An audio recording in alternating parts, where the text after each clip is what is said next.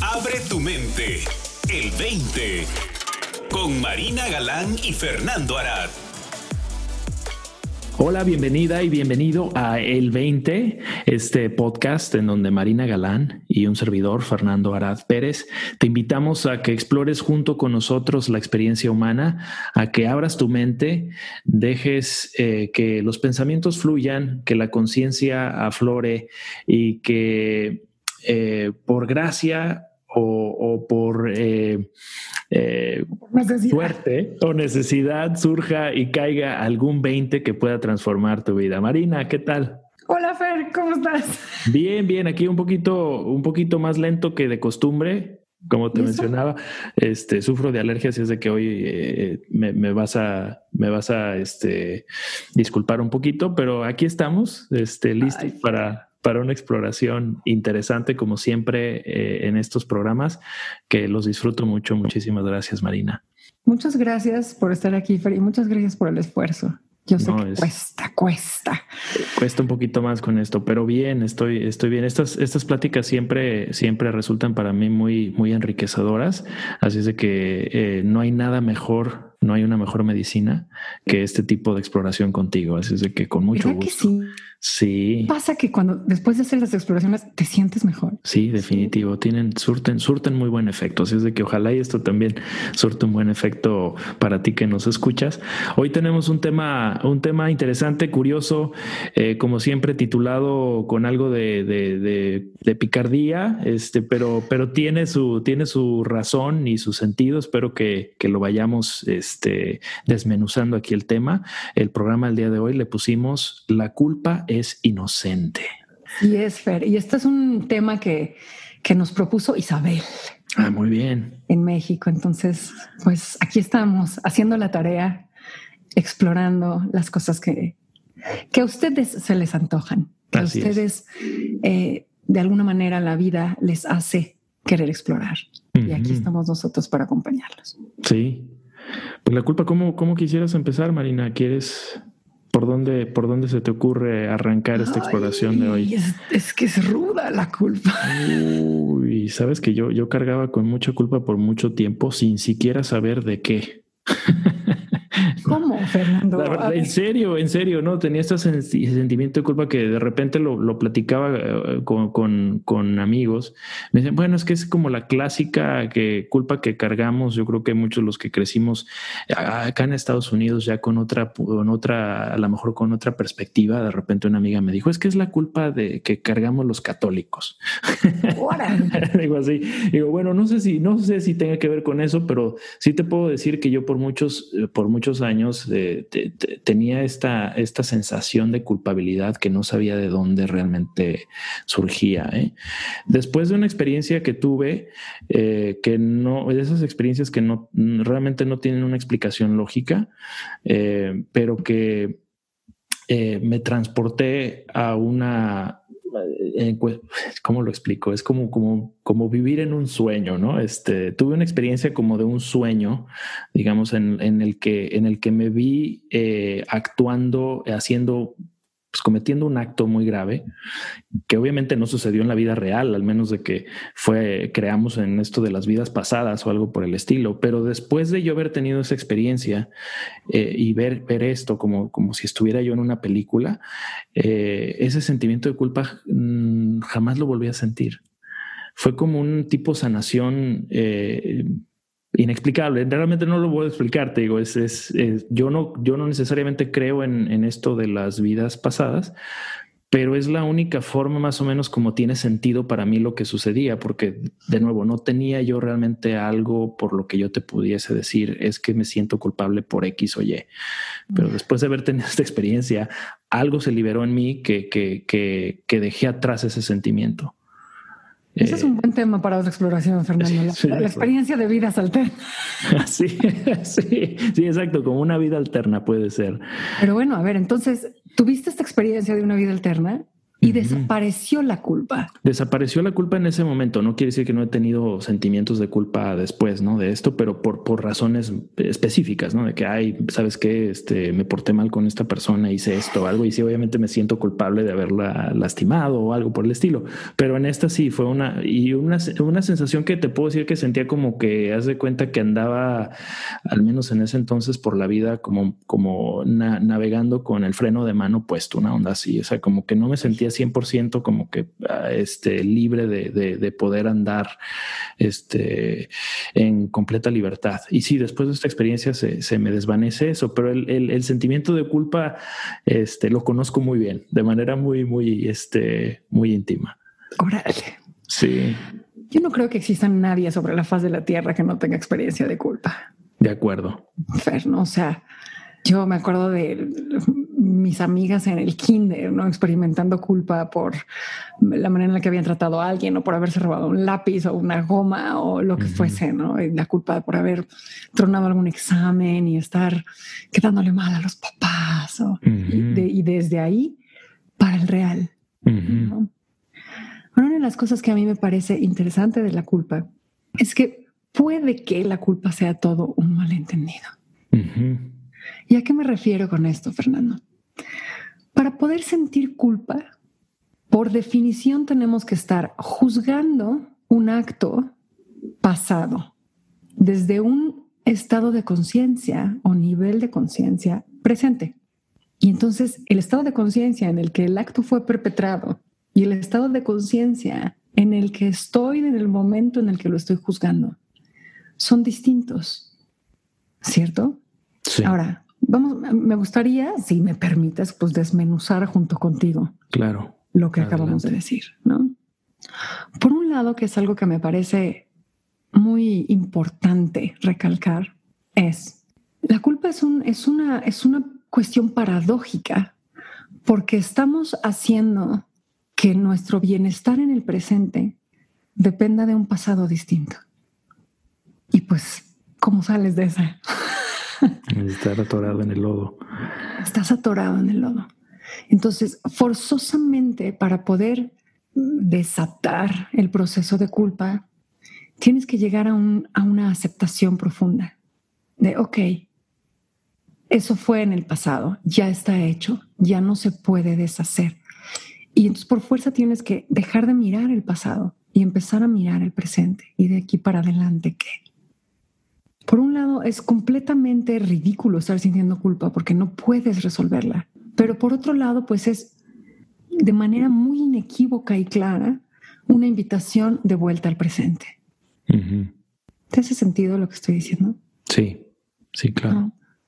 Ahora, juzgar un acto pasado con el acto, con el estado de conciencia de ahorita, es como es como si estoy con un, en un cuarto oscuro y ando caminando en el cuarto oscuro, ¿no? Y tiro la silla y tiro el florero y, y eh, muevo la mesa y después se prenden las luces, se, se, prenden las luces y yo juzgo los actos que estaba haciendo en la oscuridad desde la luz. Pues no, no estábamos en las mismas condiciones, no estábamos en el mismo estado de conciencia, en la misma circunstancia. Entonces, el caer en cuenta de que de hecho, estábamos haciendo lo mejor que podíamos estar haciendo, dadas las circunstancias externas e internas en las que nos encontrábamos. ¿Tú qué ves, Fer? Sí, eh, algo eh, creo que relacionado em, en, su momento que empecé eh, a explorar a fondo este entendimiento que compartimos a través de este, de este programa del 20 vi también como la, la, culpa eh, parte desde el vernos como un individuo eh, separado, creo, ¿no? del resto de la creación, teniendo un libre albedrío completo en el que también tenemos eh, asociadas ciertas nociones del bien y el mal, eh, lo que está bien hecho, lo que está mal hecho, que nos lleva a un juicio respecto a ese quizá desde, como decías, desde el malentendido sobre nuestro libre albedrío y de nuestra noción y juicio de lo correcto, lo incorrecto, que también eh, colorea una imagen eh, de nuestra propia eh, moralidad o ética, o comportamiento en el pasado creo que a lo que, como yo lo veo, lo que, lo que menciona respecto a que cada uno de nosotros estamos, estamos llevando nuestras reacciones desde el nivel de conciencia en el que nos encontramos. De alguna forma me di cuenta de la inocencia de muchas de las, de las actitudes y, por ende actos que, generamos, ¿no? Reacciones que tenemos, respuestas a, la, a la vida y a las circunstancias que vienen desde ese nivel de conciencia que no necesariamente controlamos nosotros a nivel individual, ¿no? Sino que por obra de, la sabiduría que está actuando detrás de toda la creación, eh, podemos empezar a ver más, ¿no? Podemos empezar a ver más y ese mayor nivel de conciencia es el que nos permite entonces responder de una forma más inteligente. Entonces empecé yo como a ver esta, esta cuestión de la culpa como, como quizá una una señal de un malentendido más allá de lo que a lo mejor me lleva a tener esta sensación de culpa sobre un acto en particular, ¿no? Que, he cometido yo como individuo, sino que quizá también es como un llamado más a ver desde, desde un nivel de conciencia más amplio, una inteligencia superior que va más allá de este acto individual y del individuo que creo ser también. Sí, y eso, eso me llevó a ver también cómo la, culpa es inocente eh, en el hecho de que es, es inocencia pura también el creerse esta noción del bien y el mal en particular y creerme también este sentimiento. Te mencionaba de mi experiencia de culpa, era, no era algo eh, necesariamente con una narrativa, ¿no? Que no, no venía con ese sentimiento de culpa que yo tenía en ese entonces, no venía asociado con alguna historia, porque ni siquiera tenía yo algún hecho al que le podía atribuir ese sentimiento de culpa, pero era un sentimiento muy vivo en mí. Eh, por eso lo veo también como esa, esa inocencia en el que la culpa también puede ser inclusive creernos un sentir o una identidad, culpa del católico, ¿no? O la culpa del conquistador, o la culpa del mexicano, o la culpa de como la Creo que culturalmente tenemos muchas identificaciones con la culpa. Y en ese sentido, vale la pena darse cuenta de que la culpa está muy, muy, muy, muy sobrevalorada. Sí. La cuestión es que, claro, a una persona que se está sintiendo culpable, resulta fácil manipularla resulta fácil controlarla, resulta fácil guiarla hacia donde nosotros queremos. Entonces, claro, históricamente pues se ha hecho un mal uso de la culpa en este sentido, ¿no? Un mal uso que es posible si no hay un entendimiento de fondo de lo que es la culpa, que al final del día pues se puede ver, como bien dices, como una invitación a un, a un mejor estado de conciencia, un estado de conciencia más, no mejor, pero bueno, un más amplio estado de conciencia, desde el cual se puedan reconocer las cosas por lo que son. Dice Byron Katie que la única cosa de lo que cualquier ser humano ha sido realmente culpable en cualquier momento es de haberse creído sus pensamientos. Y me encanta esa, esa, esa noción porque pues, nos pone una megatábula rasa, ¿no? Todos parejitos. Todos hemos sido culpables en algún momento de habernos creído nuestros pensamientos. Claro, el contenido de nuestros pensamientos es variadito. es eternamente variado. Pero pues como decía mi abuelita, Fer, no juzgues a nadie por elegir pecar de manera diferente a la tuya. Me encanta. Cada quien tenemos nuestros puntos ciegos de acuerdo a las creencias que hemos formulado, a los conceptos que hemos fijado, a las cosas que hemos visto a través de las experiencias que hemos tenido. Y eso nos ha llevado a creernos ciertos pensamientos por sobre otros. Y eso nos ha llevado a actuar. Pero siempre, como bien apuntas, desde esa inocencia fundamental, inequívoca y además incorruptible de todo ser humano porque todo el tiempo estamos operando a nuestra mayor posibilidad desde ese momento y desde el estado de conciencia en el que estamos. No hay culpa. Digo, si lo queremos ver desde la perspectiva de la culpa del católico, la inocencia primordial del ser humano y el pecado original de creerse sus pensamientos y tomarlos por la verdad y a partir de ahí generar un juicio, como bien dices, sobre el bien y el mal, sobre lo deseable y lo no deseable, sobre etcétera. Y basándome en eso, construir un espacio desde el cual vivir. Me acordé de, de este aviso que ponen en los programas de ejercicio, pues así, ¿no? Los resultados pueden variar, ¿no? Es lo, mismo con, los, pensamientos, ¿no? Puedes tener exactamente el mismo pensamiento, pero el resultado puede variar para ti o para mí. Para mí puede ser, o inclusive un acto, ¿no? Un acto que yo cometa que para mí me puede generar sentimiento de culpa o pensamientos de, de culpa, para otra persona no.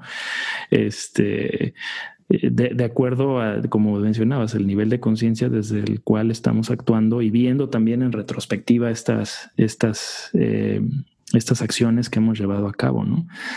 Eh, pero creo que también es importante, interesante el hacer este examen. estamos explorando la culpa en particular, pero también este examen de yo creo que muchas veces nos podemos ver atrapados en la, en la, en la culpa eh, cuando sentimos que no hay nada que podemos hacer para enmendar nuestros errores, ¿no?